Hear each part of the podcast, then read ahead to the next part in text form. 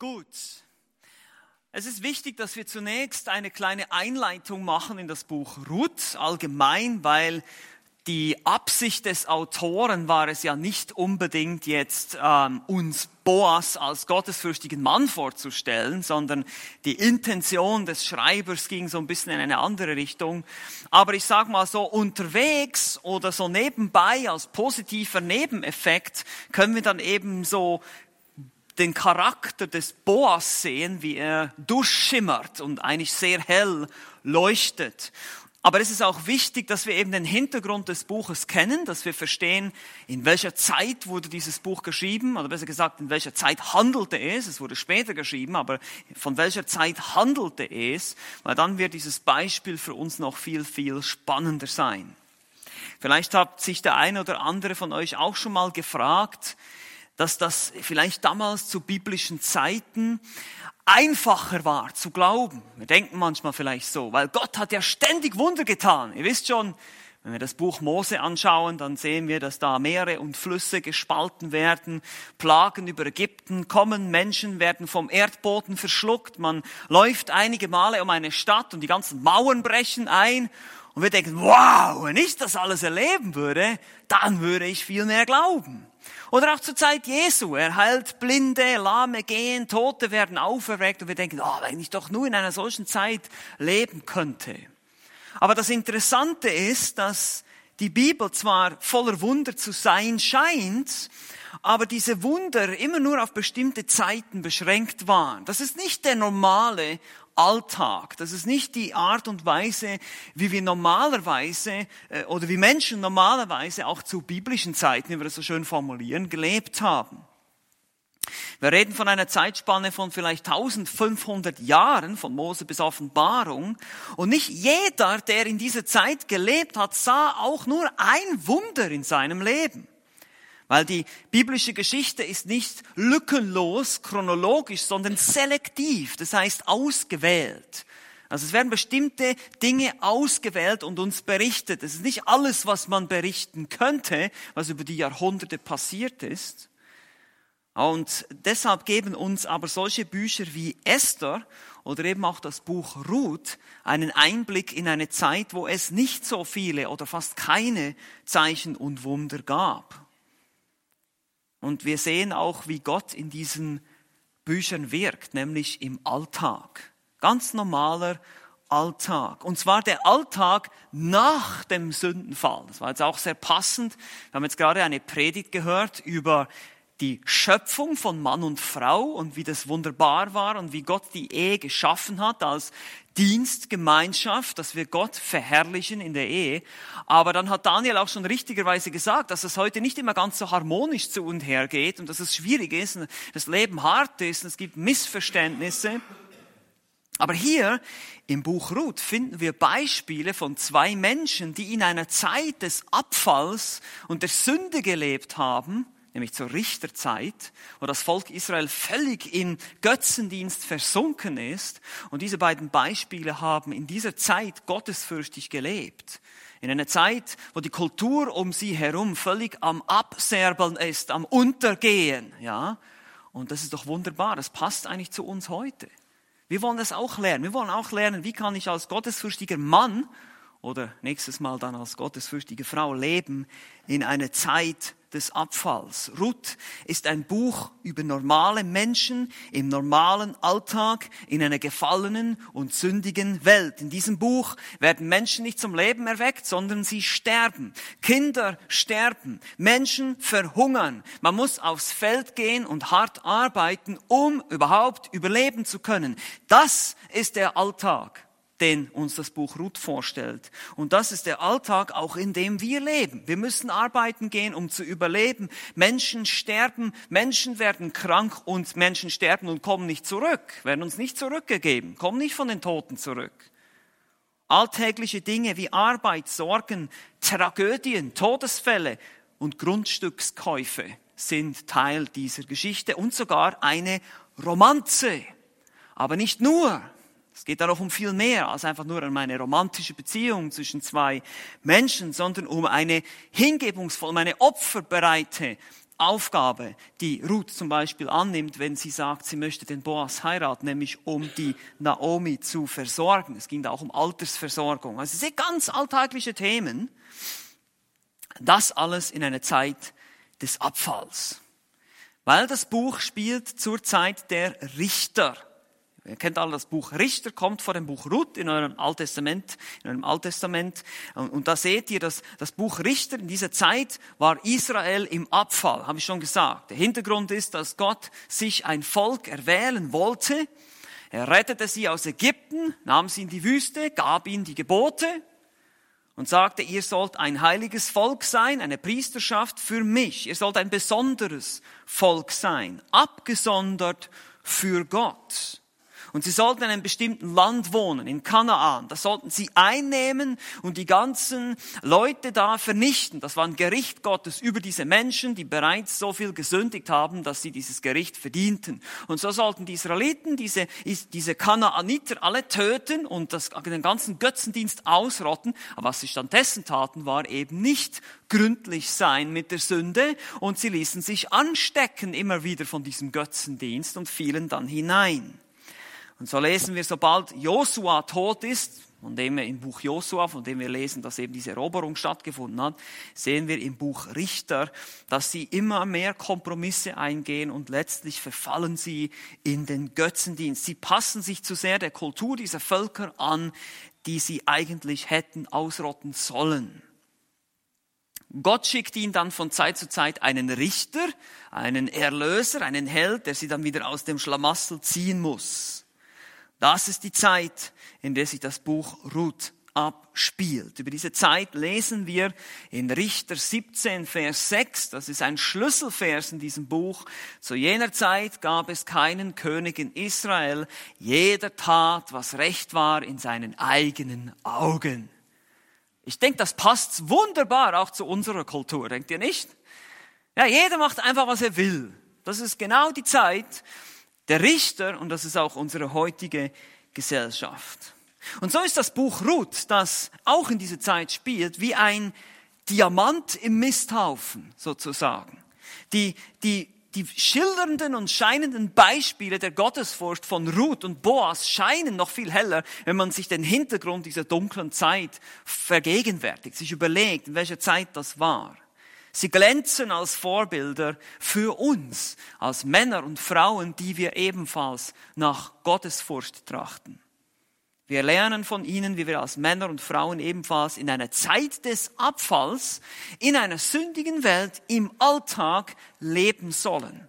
Wie unser Charakter sein soll. Welche Charakterzüge diese beiden Menschen hatten. Und wie ich schon sagte, das ist natürlich nicht die Absicht des Buches. Das ist ein positiver Nebeneffekt. Das Buch selber, die ursprüngliche Absicht des Buches Ruth ist nämlich eine Verteidigungsschrift. Ja, der, eine Verteidigungsschrift für die davidische Dynastie. Der König David, ganz am Ende, wenn ihr eure Bibeln offen habt, könnt ihr gucken im Buch Ruth Kapitel 4 am Ende. Die Verse 18 bis 22 geben uns nämlich einen Stammbaum wieder ja, wir haben schon gehört von diesen Tolle-Dots, von diesen Geschlechtsregistern. Und das ist hier ebenfalls der Fall. Und wir sehen, dass es hier um den König David geht, der ganz am Ende steht, in Vers 22. Obed zeugte Isai und Isai zeugte David. Nun, man geht davon aus, dass der Prophet Samuel dieses Buch geschrieben hat. Ist die jüdische Tradition, die davon ausgeht. Und Samuel war maßgeblich daran beteiligt, die Monarchie, also dieses Königtum einzuführen in Israel. Und er erwähnt David am Ende des Kapitels 4 und Salomo nicht. Also daher nimmt man an, dass es in dieser Zeit geschrieben wurde. Es geht einfach darum zu zeigen, dass David ein Anrecht hat auf den Thron. Er hat ein Anrecht auf den Thron. Der König musste aus dem Stamm Juda sein, aber auch äh, hatte er eine moabitische Vorfahrin und das könnte zu Problemen führen. Und er zeigt auch auf, dass diese Moabiterin eben keine götzendienerische Frau war und somit David ein ehrbarer, sage ich mal, ähm, äh, ja, Kandidat war für den Thron. So gesehen kann man sich ungefähr die Absicht des Buches erklären. Und zunächst wollen wir uns jetzt einen kleinen Überblick verschaffen, was geschieht in diesem Buch, was ist die Geschichte in diesem Buch, was passiert hier. Und in den ersten Versen, Kapitel 1, die Verse 1 bis 5 sehen wir, wir können natürlich nicht alles durchlesen, vielleicht lest ihr euch das mal alles noch zu Hause durch, es sind nur vier Kapitel, habt ihr relativ schnell gelesen. Diese Einleitung sehen wir gewissermaßen die Tragödie oder die verschiedenen Tragödien, die zu weiteren Tragödien führen, die überhaupt zu der gesamten Situation führen, was dann mit Ruth und Naomi geschieht später. Wir sehen einen Mann, der Elimelech, also es herrschte eine Hungersnot im Land und das war wohl wieder aufgrund des Ungehorsams des Volkes. Solche Dinge gab es öfters zur Zeit der Richter, Hungersnöte, Bedrängnisse durch Armeen und solche Dinge. Und ein, ein Mann namens Elimelech denkt jetzt, er ist besonders schlau und sagt, warum sollte ich jetzt hier auf dem kahlen Felsen Israel sitzen, wenn ich da drüben sehe, in Moab, haben die so viel zu essen. Man kann tatsächlich von Bethlehem rübergucken nach Moab, auf die Hügel der, von, von Moab. Und man, kann, man konnte wahrscheinlich sehen, dass die da drüben blühen blühende Landwirtschaft haben und wir sitzen hier auf dem kahlen Felsen. Und so macht er sich auf und geht darüber. Das Problem ist, dass das ein Bundesbruch war. Ein Israelit durfte nicht einfach so sagen, ich hau jetzt einfach mal ab, sondern die sollten da im Land bleiben und sollten da im Land ein Zeugnis sein und sollten Buße tun und dann würde ihnen Gott wieder Fruchtbarkeit schenken. Aber er bricht den Bund und deshalb stirbt er auch und genauso sterben dann auch seine Söhne, weil sie nämlich dann heidnische Frauen heiraten, was ebenfalls ein Bundesbruch war. Also voller Ungehorsam. Hier in den ersten fünf Versen seht ihr wirklich lauter Ungehorsam im Prinzip. Und dann sehen wir, wie dann eben die Naomi allein zumindest mit ihren beiden Schwiegertöchtern zurückbleibt. Und den Rest von Kapitel 1 beschäftigt sich dann nur noch mit dieser Rückkehr. Naomi versucht, ihre beiden Schwiegertöchter zu überzeugen, doch zurückzukehren in ihr Land, zu ihren Göttern, zu, die, zu ihren, ihrer Kultur. Orpa lässt sich überreden und Ruth nicht. Ruth hängt ihr an, heißt es in Kapitel 1, Vers 16, sagt sie, dein Gott ist mein Gott. Und darum schlussfolgern wir auch, dass Ruth zum Glauben an Jahwe, an den Gott Israels gefunden hat.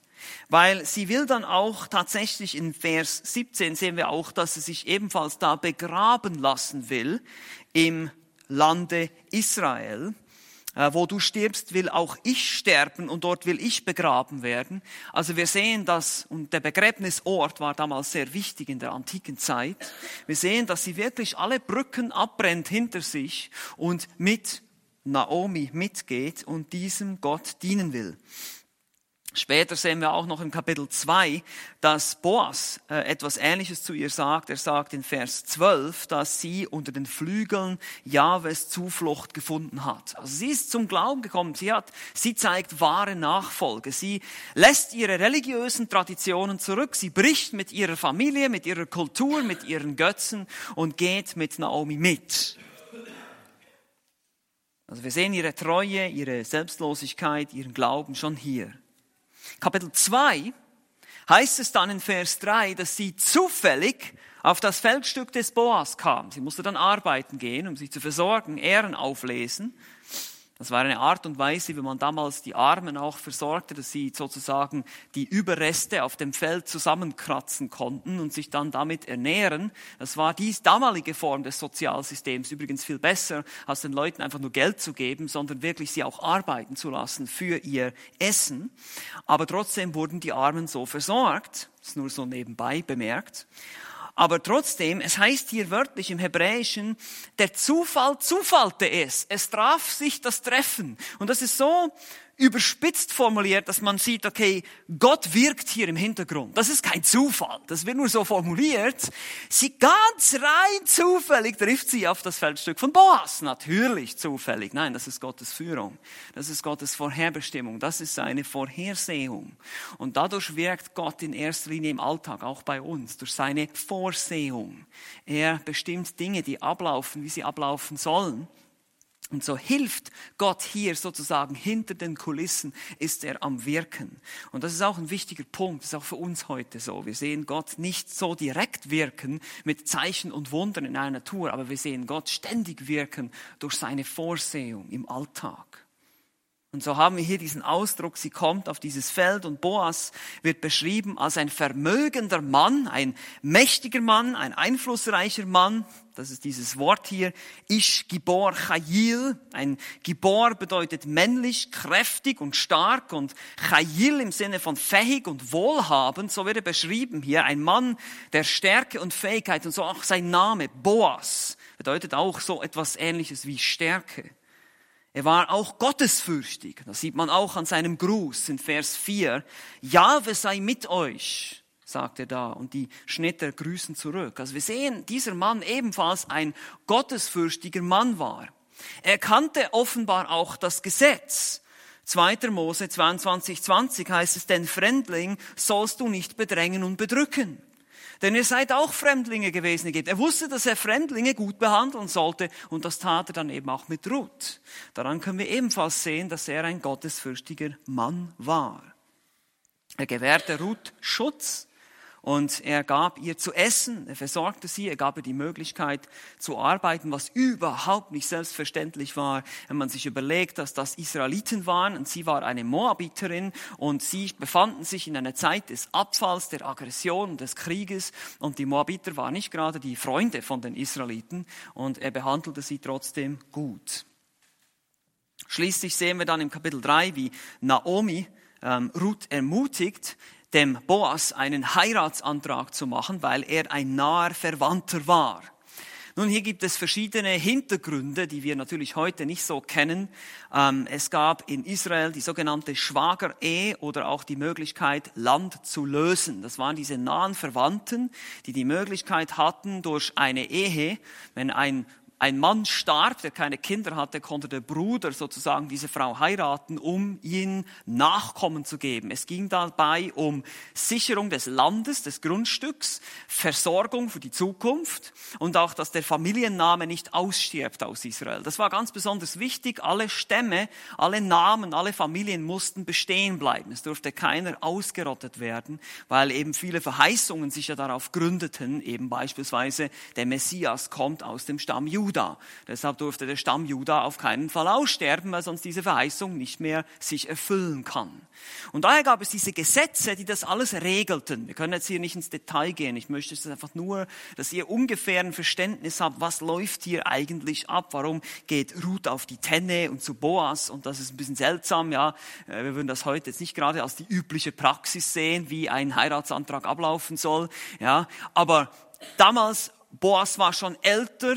Äh, wenn er sich einer jüngeren Frau nähern würde als gottesfürchtiger Israelit, das wäre seltsam gewesen, in der damaligen Kultur gegen die Etikette.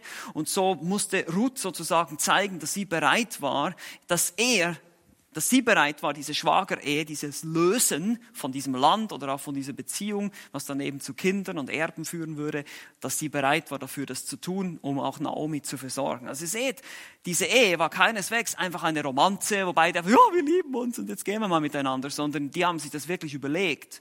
Da waren wirklich selbstlose und gottesfürchtige Motive dahinter.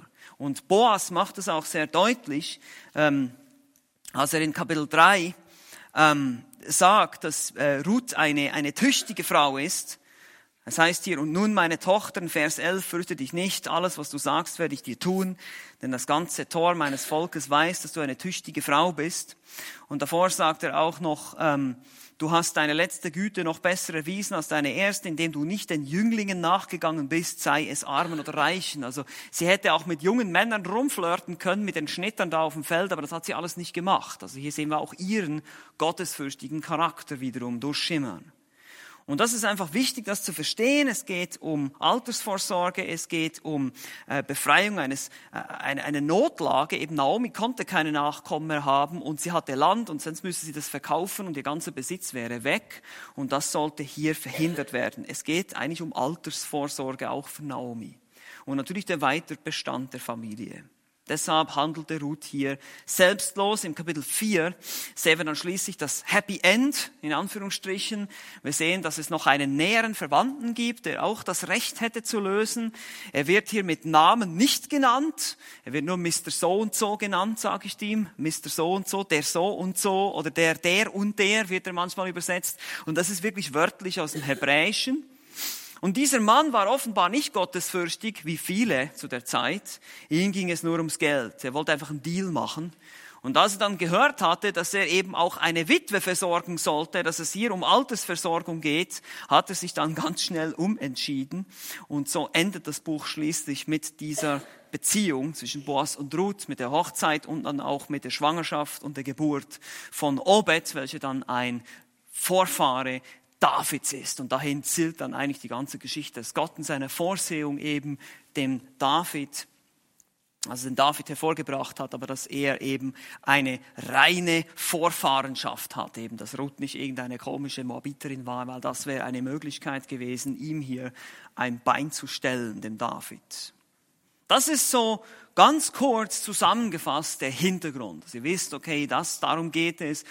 Aber wichtig für uns ist, wie gesagt, zu verstehen, es ist ein es zeigt uns, wenn wir jetzt Boas, wenn wir jetzt langsam so äh, unseren Zoom einstellen und langsam uns Richtung Boas konzentrieren, sehen wir in Boas ein Beispiel von einem gottesfürchtigen Mann in einer gottlosen Zeit. Und wir können von, wie gesagt, von seinem Beispiel lernen. Und das soll jetzt das Ziel sein eigentlich dieser Übung. Wir haben uns einfach einen kurzen Überblick verschafft jetzt über das Buch, wo die Story letztlich hingeht, was das Ziel ist. Und jetzt wollen wir sozusagen uns konzentrieren auf die Person des Boas. Wie schon gesagt, Boas und Ruth scheinen hell und klar als Musterbeispiele von gottesfürchtigen Menschen in einer gottlosen Zeit. Und wir wollen uns heute jetzt natürlich als Männer das Beispiel des Boas anschauen. Es ist ein Porträt eines gottesfürchtigen Mannes und ich habe euch heute acht Merkmale oder acht Charakteristiken von einem solchen gottesfürchtigen Mann, die wir bei Boas spezifisch jetzt hier sehen können. Das ist natürlich nicht erschöpfend und das ist nicht allumfassend. Ihr habt ja letztes Mal, die letzten Male gesehen, was Sam präsentiert hat, was die Bibel sonst noch alles zu sagen hat, um einen gottesfürchtigen Mann zu beschreiben, sondern wir beschränken uns hier jetzt wirklich, was können wir ganz spezifisch von Boas lernen. Und ihr werdet sehen, es ist schon sehr, sehr hilfreich. Also das erste, und hier wäre jetzt eben, wie gesagt, meine PowerPoint, aber ihr könnt euch das auch so aufschreiben. Ah, er ist ein Mann, damit beginnt Zimmer, er ist ein Mann der Leitung. Das ist das Erste. Er ist ein Mann, ein Mann der Leitung. Eine der wichtigsten Eigenschaften eines Mannes in Gottes Design ist, dass der Mann ein Haupt sein soll, ein Leiter. 1. Korinther 11, Vers 3. Ich will aber, dass ihr wisst, dass Christus das Haupt jeden Mannes ist, dass der Mann aber das Haupt der Frau ist. Boas war ein Leiter. Wir können das sehen, indem dass er, er besaß Schnitter und Sklaven, die für ihn arbeiteten. Aber wir können auch noch mehr sehen, wenn wir den Text genau beobachten, was hier passiert, wie Boas seine Beziehung zu diesen Schnittern, zu diesen Sklaven, zu diesen Leuten unterhält.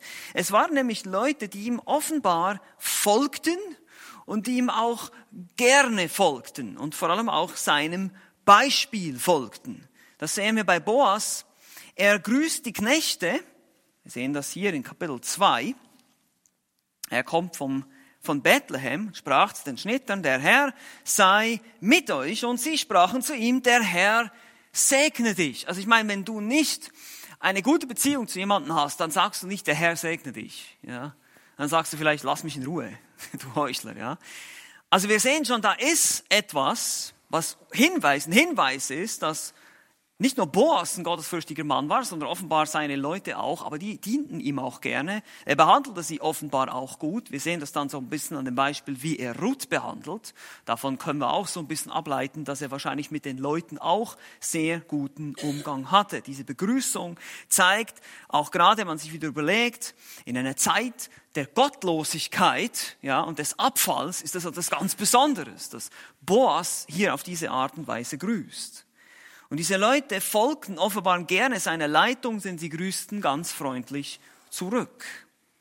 Boas war also ein liebender Leiter oder auch ein dienender Leiter. Das haben wir auch schon gehört. Und wir sehen bei ihm dieses Beispiel, auch wie er sich dann später im Kapitel 4 für Ruth einsetzt, was er alles auf sich nimmt, um eben zu dienen, zu helfen, wie er auch daran interessiert ist, Naomi zu versorgen. Es geht nicht einfach nur darum, ja toll, diese tolle Ruth, jetzt kann ich die heiraten, sondern er hat auch ganz andere Motive. Er wusste genau, ich muss etwas tun, ich muss mit diesem Mr. So und so verhandeln, er geht ins Tor, er, er nimmt all das auf sich, um ihr zu helfen und eben ihrer Familie.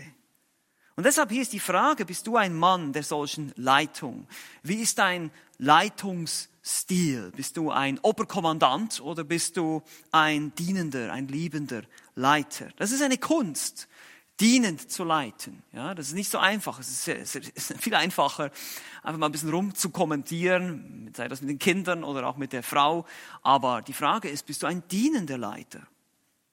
Folgen andere deinem Beispiel? Das ist entscheidend. Wenn du wissen willst, ob du ein Leiter bist, dann guck hinter dich. Folgt dir jemand? Folgt jemand deinem Beispiel? Bist du jemand, der Einfluss nimmt auf andere? Und ich meine positiven Einfluss. Ja, äh, negativ, das können wir auch. Aber es geht hier um positiven Einfluss. Und, und hier immer, ich möchte hier auch immer die Ermahnung, auch gerade an unsere Jugendlichen, jungen Leute richten. Guckt euch das an und fragt euch immer, wenn ihr an einem Mädchen interessiert seid, bin ich schon das hier? Bin ich schon ein Leiter, ein geistlicher Leiter oder auch ein Beispiel für andere, den eine Frau auch gerne nachfolgen würde, dem sich eine Frau auch gerne unterordnen würde, oder auch wenn du dir sonst als Lediger überlegst, zu heiraten. Und als Männer, die wir verheiratet sind, ist die Anfrage natürlich anders. Hier muss ich mir überlegen, eben, frag mal deine Frau, wie sie die Sache sieht. Ob sie dich als einen liebenden Leiter empfindet oder er, erlebt. Oder ist das vielleicht ein bisschen anders? Also hier ist immer die Möglichkeit, uns selber zu prüfen, indem wir jemanden in unserem Umfeld fragen oder eben diejenigen, die verheiratet sind, können ihre Frauen fragen. Wie sieht's aus? Wie mache ich mich als Ehemann? Entsprich ich diesem Charakter? Also ein Mann der Leitung. Zweitens haben wir einen Mann des Glaubens und der Treue. Ein Mann des Glaubens und der Treue. Das gehört natürlich zusammen. Gottesfurcht, der gottesfürchtige Gruß gegenüber den Knechten, auch hier die freundliche Behandlung der Ruth, lässt auch darauf schließen, dass er ein Mann war, der Gott glaubte und gehorchte. Wie schon gesagt, er kannte das Gesetz, er wusste, das Gesetz Mose verlangt, wir sollen Fremde gut behandeln und genau das tat er. Wir sollen den Fremden nicht bedrücken. Er war eine Verkörperung der Gnade und Liebe Jahwes gegenüber dieser moabitischen Ausländerin, dieser Frau, dieser Verachteten wahrscheinlich von vielen. Ja, das war eine Moabiterin, ja, mit der will ich nichts zu tun haben. Ja, so wie wir vielleicht heute auch gewisse Gruppen von Menschen verachten. Ja, das ist ein Türke oder was auch immer. Ja. Das ist genau die falsche Einstellung. Die, er hatte die richtige Einstellung. Er war, nee, ich, ich will mich hier als freundlich, ich will die Liebe Jahwes, die Liebe Gottes, wir heute als Christen, wir sagen die Liebe Christi, verkörpern gegenüber auch den Fremden, den Unterdrückten, den Verhassten und so weiter. Das sehen wir hier deutlich. Deshalb war er ein Mann des Glaubens und der Treue. Er war treu, er war gehorsam. Auch sehen wir, dass er eine Sache durchziehen konnte. Er war ein Mann der Tat. Nicht nur der Worte. Das sehen wir in Kapitel 4.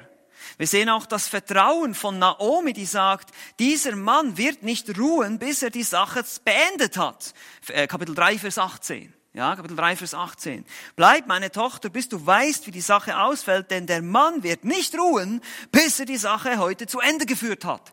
Das zeigt, das zeichnet einen wahren Mann aus. Jemand, der etwas zu Ende bringt, was er angefangen hat. Bring etwas zu Ende wenn du was anfängst? Bist du treu? Kann man sich auf dich verlassen? Oder, ja, ich melde mich dann mal.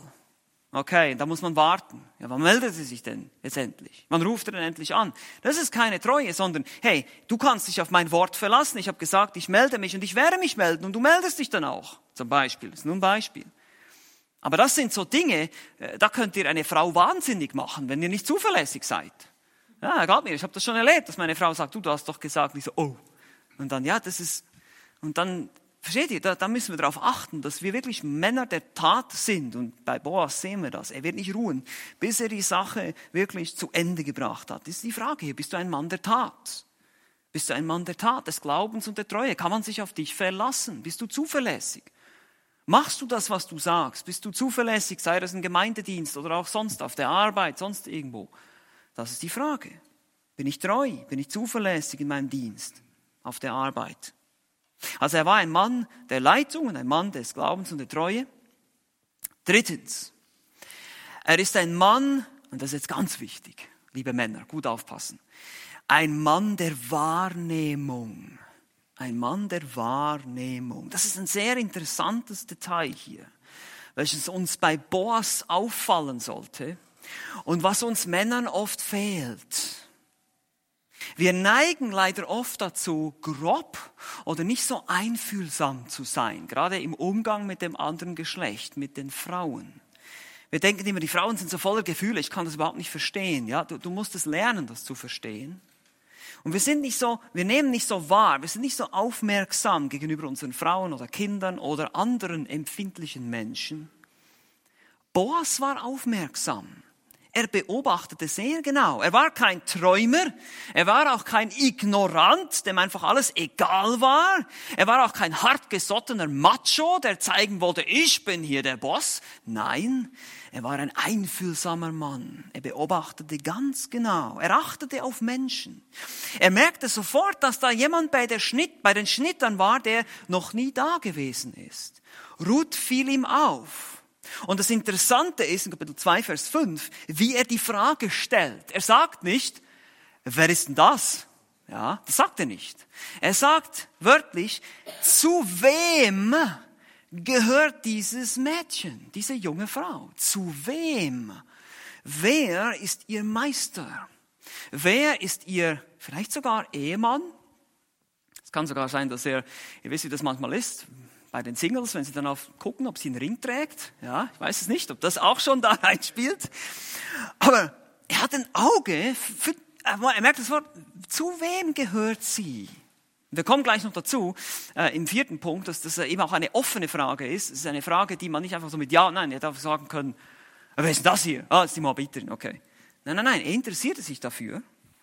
Und klar kann man ihm jetzt hier die falschen Motive ein bisschen unterstellen. Vielleicht fand er sie da schon hübsch, aber ich glaube, das glaube ich nicht. Im ersten Moment auf jeden Fall nicht.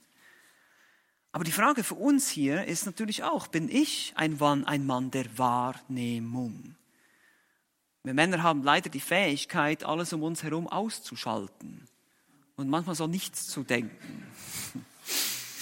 Und die Frauen macht das wahnsinnig. Es gibt nichts, was eine Frau wahnsinniger macht als ein Mann, der nichts tut. Okay? Das ist, das können die Frauen nicht verstehen. Deshalb ist es wichtig für uns, dass wir lernen, wahrzunehmen, wenn deine Frau sich verlassen fühlt oder einsam fühlt oder vielleicht immer ein bisschen mehr Zeit von dir möchte, dass du das wahrnimmst, ja. Oder auch jetzt schon als Single denkst du, gut, ich habe noch keine Frau. Ja, das kann ja trotzdem sein, dass du in der Gemeinde jemanden wahrnimmst der alleine da steht, der vielleicht ein bisschen Gemeinschaft oder ein bisschen Ermutigung brauchst. Das müssen wir lernen, das muss man üben, also ich zumindest. Ich bin da überhaupt nicht, ich muss viel, viel lernen in dem Bereich. Ein bisschen einfühlsamer, ein bisschen mehr Verständnis, weil wir Männer sind eben eher so ein bisschen sachorientiert, ein bisschen aufgabenorientiert. Ja, ich habe es erledigt, sag, okay, alles gut. Ja, aber ich gucke mich nicht rum für Menschen. Vielleicht siehst du eben jemand, der Bedürfnisse hat, der Belehrung braucht, vielleicht sogar Korrektur, Hilfe, was immer.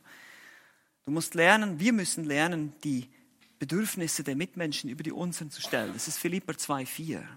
Also ein Mann der Wahrnehmung und damit einhergehend, viertens, ein Mann des Interesses nenne ich das. Interesse. Also, das ist die logische Folge davon, dass Boas nahm nicht nur wahr, sondern er interessierte sich dann auch für seine Mitmenschen. Wie gesagt, das sieht man einerseits im Umgang mit seinen Schnittern und die Reaktion, wie seine Sklaven auf ihn reagieren, aber sicherlich auch im Umgang mit dieser Fremden, die ja eben zunächst einfach nur eine Fremde ist, eine Ausländerin, eine Moabiterin. Er interessierte sich genug, um danach zu fragen. Und deshalb fragte er nach Ruth, wie schon gesagt, in dieser Art und Weise, zu wem gehört sie? Er kümmerte sich nämlich auch um ihr Wohlergehen. Er stellte Fragen. Ich finde das interessant. Auch wir Männer müssen lernen, gute Fragen zu stellen. Wenn man eine Frau hat, gerade wenn man verheiratet ist, ist es wichtig, dass wir lernen, Fragen zu stellen. Weil damit zeigen wir Interesse und Liebe gegenüber unseren Frauen oder auch über uns, gegenüber unseren Mitmenschen. Stell dir mal vor, du sitzt mit jemandem am Tisch und diese Person sagt einfach nichts. Was kommuniziert man damit? Das ist nonverbale Kommunikation. Damit sage ich eigentlich, ich interessiere mich nicht für dich. Ich gucke lieber auf mein Handy. Ja, genau. Das ist, genau, das ist so das Schlimmste. Wenn die mit Leuten zusammensetzen, dann haben die ihr Handy die ganze Zeit. Das, ist, das, das, das kommuniziert. Vielleicht willst du das nicht kommunizieren, aber du machst es. Wir kommunizieren damit, ich interessiere mich mehr für das, was hier auf diesem Display läuft, als für dich. Das kommuniziere ich damit. Oder wenn ich eben nichts, wenn ich mit meiner Frau zusammen bin und sie nicht frage, hey, wie war dein Tag? Wie lief es mit den Kindern? Wie geht es dir? Dann denkt meine Frau sofort, der interessiert sich überhaupt nicht für mich. Und das ist genau das, was wir lernen müssen. Boas ist ein Beispiel dafür hier.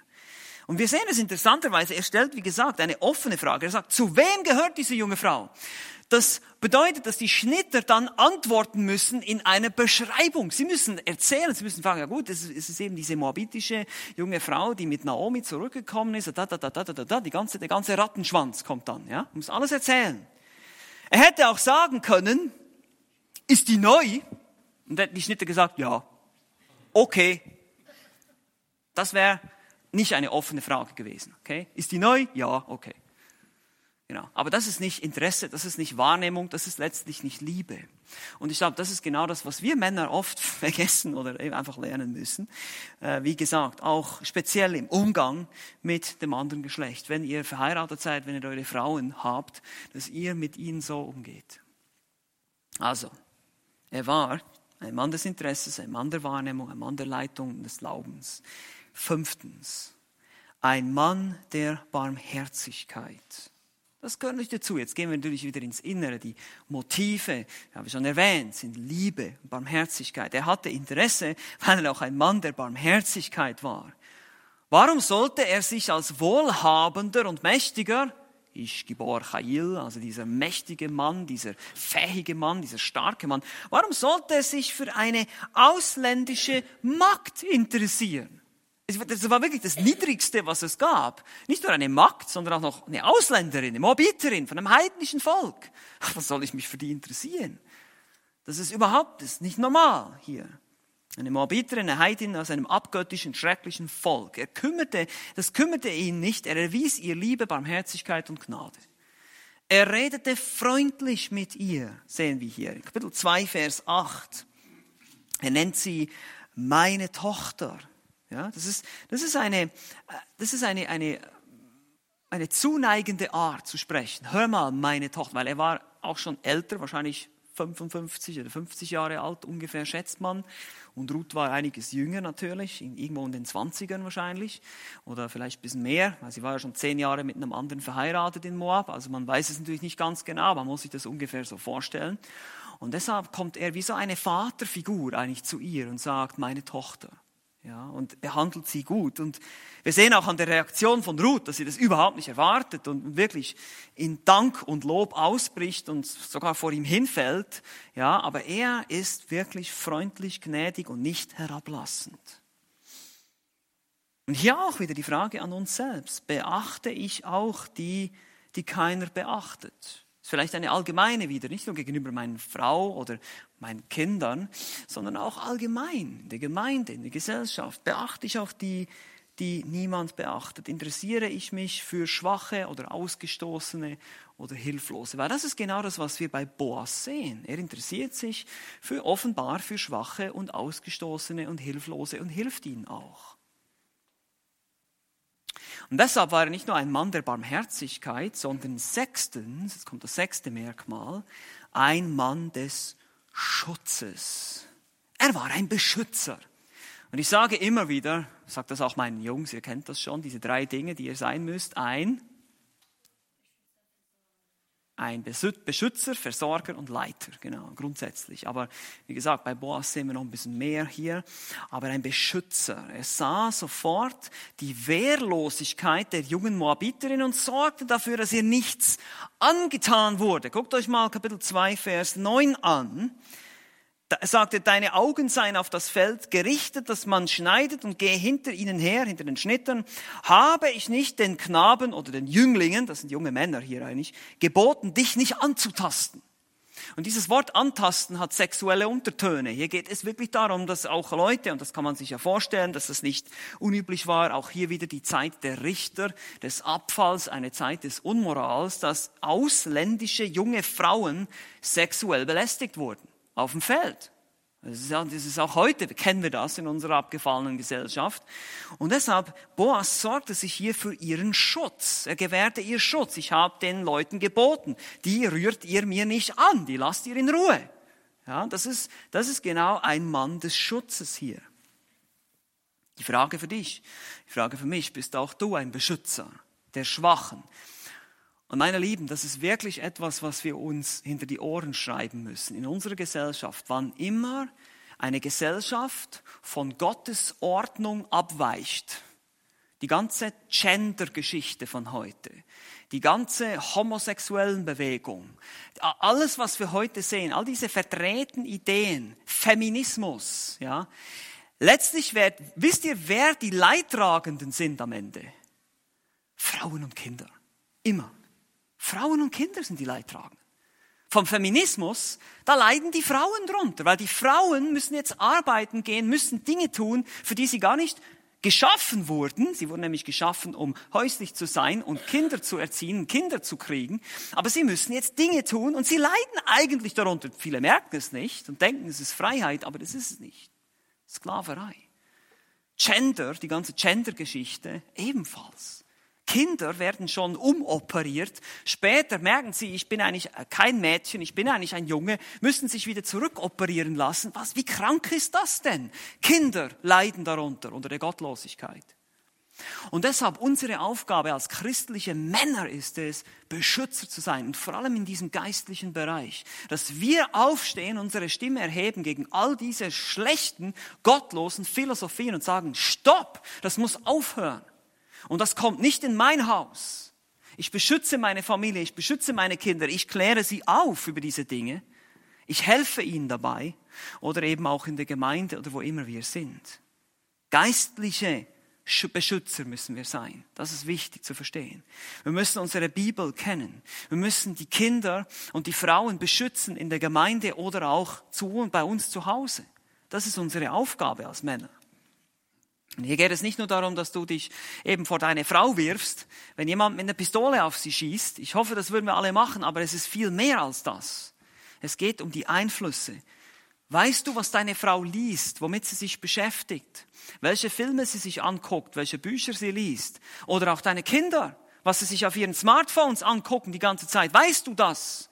Oder ist dir das einfach egal? Das sind die Fragen, die wir uns stellen müssen. Hier muss ich ein Beschützer sein. Hier muss ich meinen Kindern sagen, nein, sowas guckst du dir nicht an, weil das ist nicht gut für dich. Und ihr Kinder, ich hoffe, ihr versteht das, wenn eure Eltern euch Dinge verbieten. Das ist zu eurem Schutz. Das ist nicht, das ist nicht fies und Spielverderberei, sondern das ist, weil eure Eltern euch lieben und nicht wollen, dass ihr diesen schrecklichen Einflüssen ausgesetzt werdet oder Dinge seht, die einfach nicht gesund sind für euer geistliches Leben. Sorgst du dich dafür, dass deine Frau und deine Familie mit gesunder biblischer Lehre versorgt wird? Motivierst du sie, in die Gemeinde mitzukommen und mitzuschreiben in den Predigten zum Beispiel, zuzuhören, aktiv zu sein, etwas mitzubekommen? Oder ist dir das einfach egal? Beschützt du sie? Hilfst du ihnen? Bist du ein Trainer, ein Mentor, jemand, der Jüngerschaft macht? Das ist ein geistlicher Beschützer. Und ihr seht schon, wir haben viel zu tun, wir Männer. Wir haben sehr viel zu tun. Eine Familie ist sehr viel Arbeit. Es ist eine schöne Arbeit, aber es ist Arbeit, es ist ein Dienst. Wir haben es heute gehört von Daniel. Es ist eine Dienstgemeinschaft. Und wisst ihr, wer der größte und wer der, wer der härteste Arbeiter ist in dieser Familie? Wer am meisten arbeiten muss? Wer am meisten Schweiß und Blut? Das sind wir Männer. Wir sind verantwortlich für das geistliche Klima zu Hause. Wenn zu Hause in deiner Familie keine Liebe ist, dann bist du verantwortlich als Mann. Niemand sonst. Du, ich, wir sind das Haupt der Familie. Und deshalb bin ich verantwortlich, wenn es zu Hause nicht läuft. Ich kann weder meine Frau noch meine Kinder beschuldigen. Ich bin der Mann im Haus und ich muss dafür sorgen, dass bei uns zu Hause geistliche Versorgung ist, dass ich das zu Hause beschütze, dass ich das zu Hause belehre mit der Schrift, dass bei uns Liebe ist. Motivierst du, bist du ein Mentor. Und ihr seht schon, auch wir, wieder ihr Jungen, die ihr vielleicht euch überlegt, eine Familie zu gründen, das sind die Dinge, die ihr werden müsst. Das sind die Dinge, die ihr werden müsst, wenn ihr heiraten wollt. Weil das ist eure Aufgabe. Und sonst werdet ihr diese Ehe und diese Familie in den Boden fahren. Das ist genau das, was wir heute sehen. Die Leute fangen Beziehungen an und dann geht's wieder auseinander, dann geht's wieder zusammen, dann geht's wieder auseinander und das macht alles kaputt. Und das ist so zerstörerisch, das macht unsere Gesellschaft kaputt. Und wieder, wer leidet am meisten darunter? Frauen und Kinder. Immer. Frauen werden allein gelassen mit ihren Kindern. Wir haben jetzt gerade jemanden, der Mann hat sie im achten Monat verlassen und jetzt sitzt sie alleine da mit ihrem Kind. Der Mann ist einfach abgehauen, er hat keinen Bock mehr gehabt. Was für ein Leiter, was für ein Beschützer.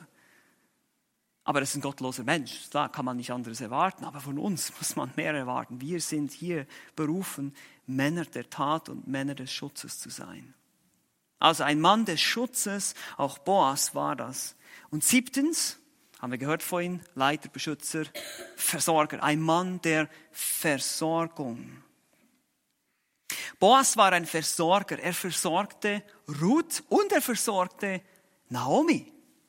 Ja, die Schwiegermutter. ja, genau. Er kümmerte sich auch um die Familie.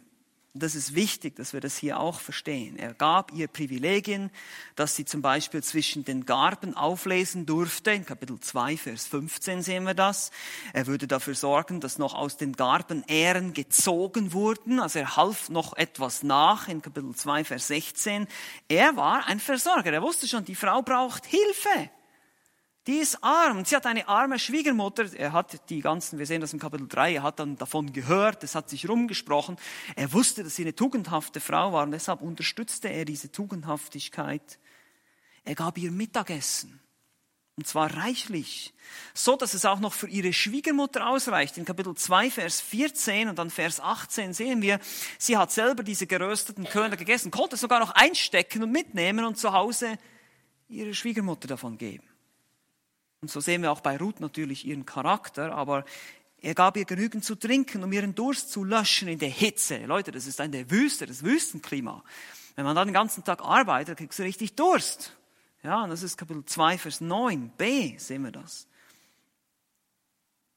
Später sehen wir auch, dass er, wie gesagt, bereit ist zur Versorgung der Familie Ruths, also eben die Familie zu übernehmen nicht nur Ruth zu heiraten und seinen Spaß zu haben, sondern nein, für die Familie zu sorgen. Das war auch Teil des Pakets. Und wie gesagt, Mr. So und so oder der der und der war eben nicht bereit, das zu machen. Er zog sich aus dem Deal zurück. Das war nicht lukrativ für ihn. Der hatte nur das Geld im Kopf. Und deshalb hier wieder die Frage, bin ich, bist du ein Versorger? Kannst du eine Familie versorgen? Natürlich geht es hier nicht darum, dass du allen Luxus dir leisten kannst. Es gibt dann auch manche Frauen, die haben dann Vorstellungen, die wollen in einem Schloss leben, mit einem Prinzen, so wie meine Tochter zum Beispiel. Aber das musste sich, da hat sie noch ein bisschen Zeit äh, zu reifen. Nein, es braucht Nahrung und Kleidung. Das reicht. Aber das musst du bereitstellen können als Mann. Nahrung und Kleidung.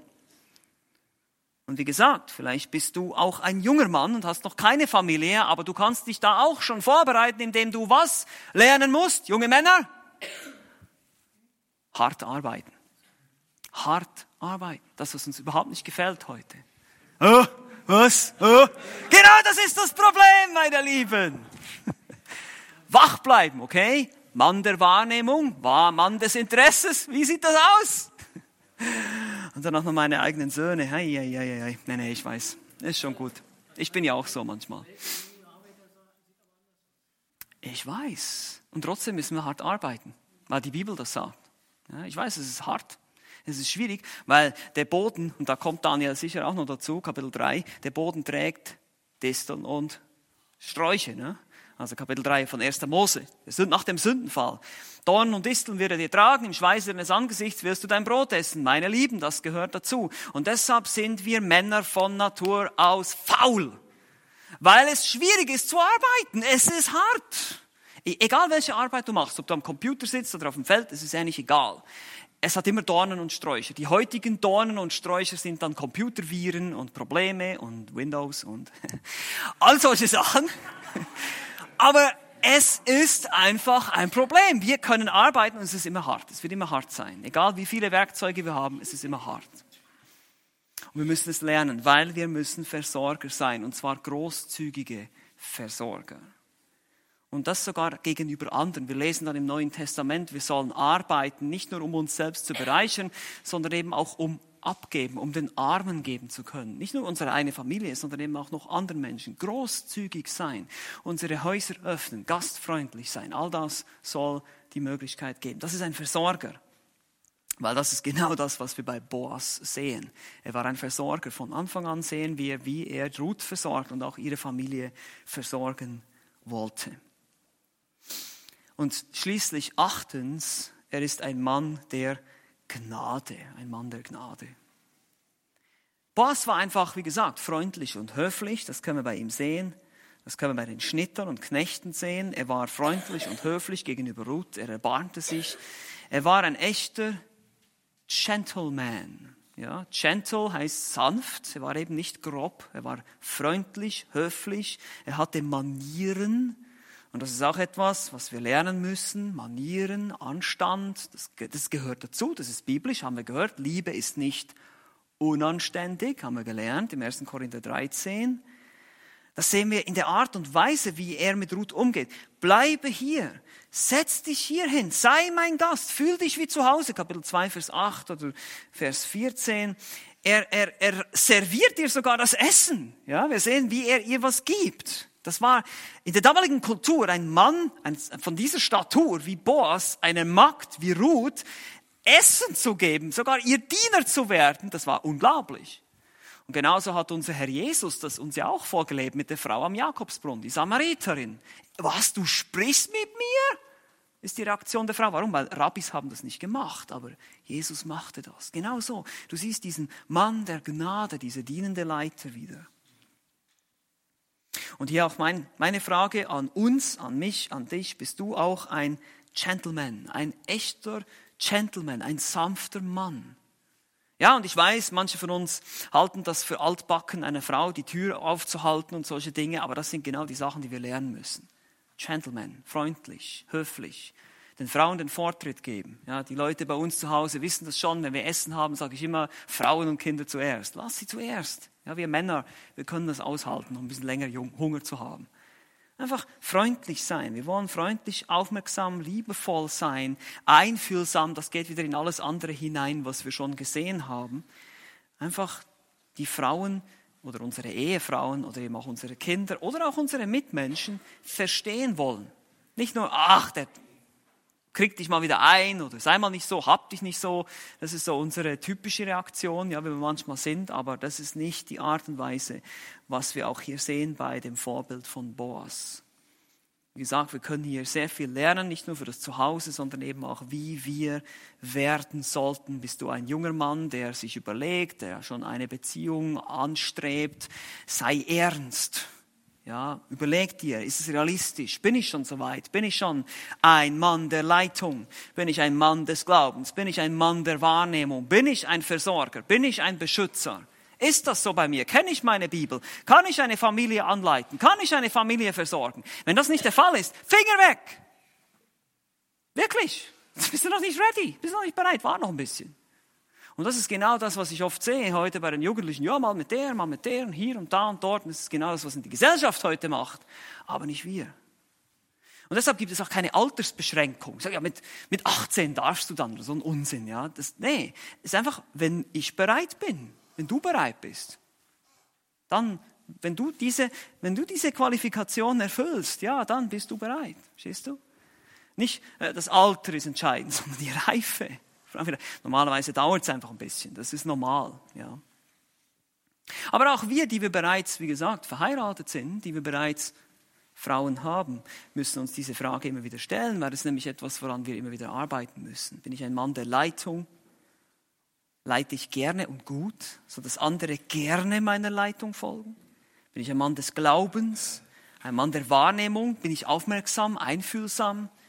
Bin ich ein Mann der Barmherzigkeit oder auch des Interesses? Eben baue ich Beziehung auf zu meinen Kindern? Nehme ich mir Zeit, mit meinen Kindern zu sprechen, ihnen zuzuhören? Oder habe ich nie Zeit für sie? Das sind alles solche Faktoren. Ein Mann des Schutzes, der Schutz gewährt, körperlich, aber auch geistlich. Ein Mann der Versorgung, der versorgt, hart arbeitet und für die Bedürfnisse der anderen, der Nächsten, der Liebsten sorgt. Und ein Mann der Gnade, der freundlich und höflich ist, ein Gentleman ist.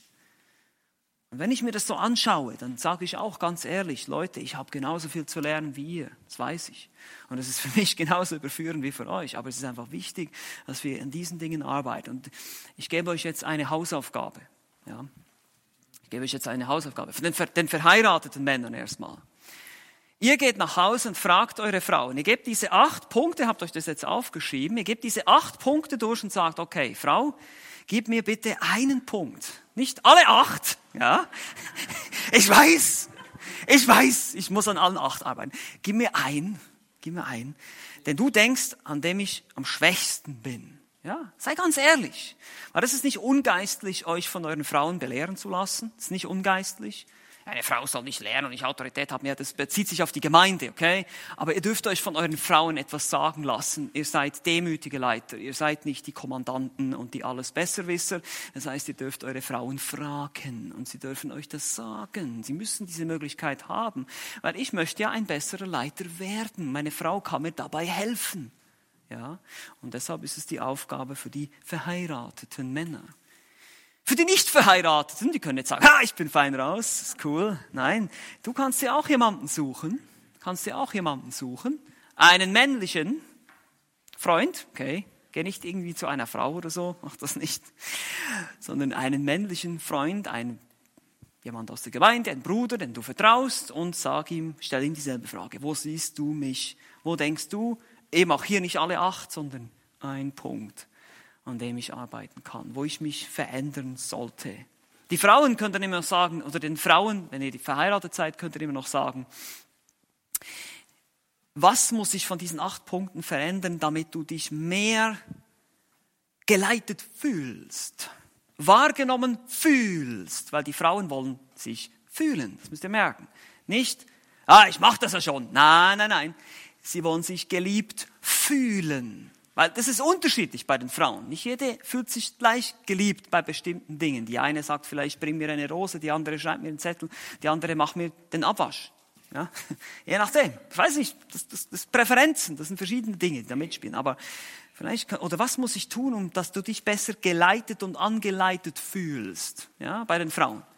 Bei den Männern, okay, da müsst ihr vielleicht nicht gleich so ins Gefühlding reingehen, wenn ihr einen Bruder fragt, aber einfach auch da könnt ihr diese Frage mal stellen.